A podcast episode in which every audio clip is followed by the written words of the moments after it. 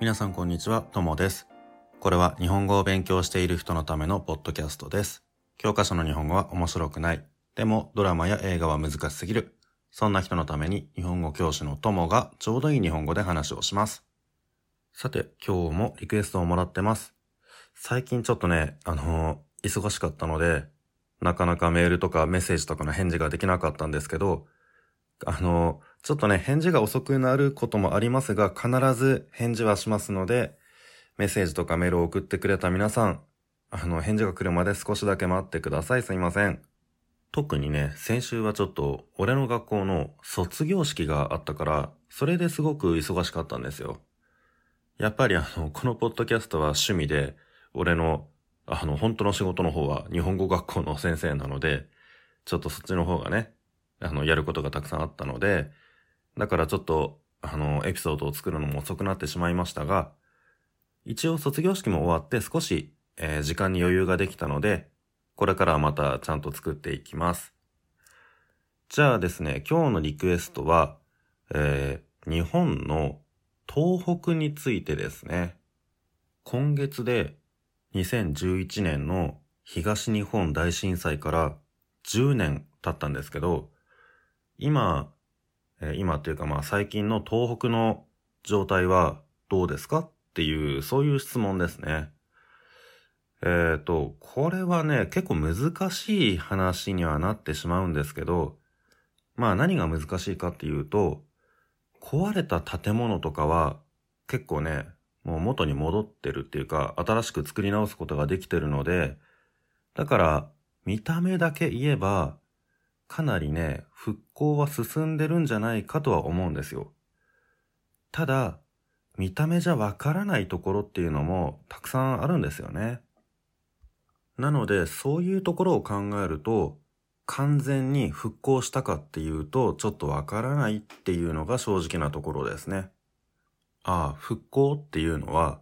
一回壊れたり、ダメになったりしたものが、もう一度元通り、あの、良くなること、また、あの、ダメになった街が賑やかになること、それを復興って言うんですけど、まあ特に、やっぱり福島県の、あの、原発の近くですね。原子力発電所の近くのところは、あの、最近ニュースで見たんですけど、やっぱりね、また住めるようになった場所もあるけど、でも全然復興は進んでないっていう風に書いてありました。やっぱりね、その、一応人は住むことはできるんだけど、でも、やっぱり原発の近くに住むのは怖いとか、あんまりそっちに行きたくないっていう人が多いので、それで全然復興が進まないっていう話でした。ただ、他の県だと原発の影響があんまりないところもあるんですよね。あの、10年前の地震の時には、地震とかあとは津波とかで、あの、何もかもが壊れてしまったっていう街もたくさんあるんですが、宮城県の仙台っていうところは、俺も地震の後に何回か行ったことあるんですが、そこはね、まあ見た目だけだったら、かなり、あの、良くなってきたっていうか、元通り復興したんじゃないかなっていうような気はします。仙台の、あの、港の近く、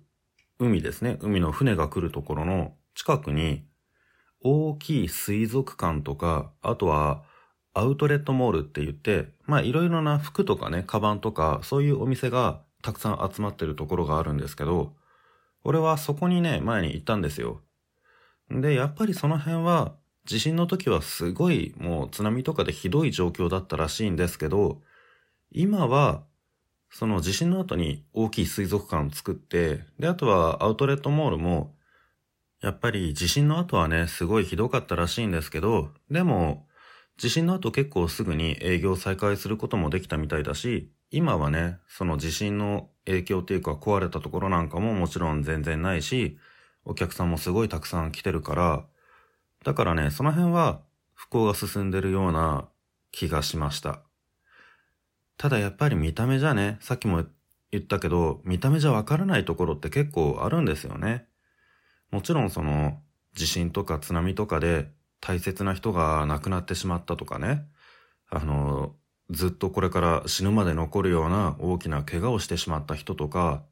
大切なものが全部なくなってしまったとか、そういう人もたくさんいると思うので、そういう見た目じゃわからない心の傷とかですね。それはやっぱりどんなに街が賑やかになっても、人が増えても、なかなか治らないものってのもあるんじゃないかなと思うので、そういう点はね、ちょっと難しいですね。俺からは完全に復興したっていうふうに言うことはできないと思います。ただ、復興ってすごい難しいとは思うんですけど、でも、こうやって日本人じゃなくて外国の人でも地震の後どうなったかとかね、そういうのを気にしてくれるっていうのは日本人としてはすごく嬉しいですね。まあなかなかね、その治らないいろんな傷とかそういうのもあると思うんですが、みんなにこうやってね、あの、気を使ってもらうっていうか、心配してもらったりとか、で、それで、あと他にもみんなでね、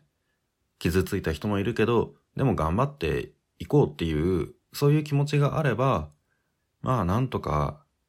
なるんじゃないかなとは思います。なんとかなるっていうか、なんとか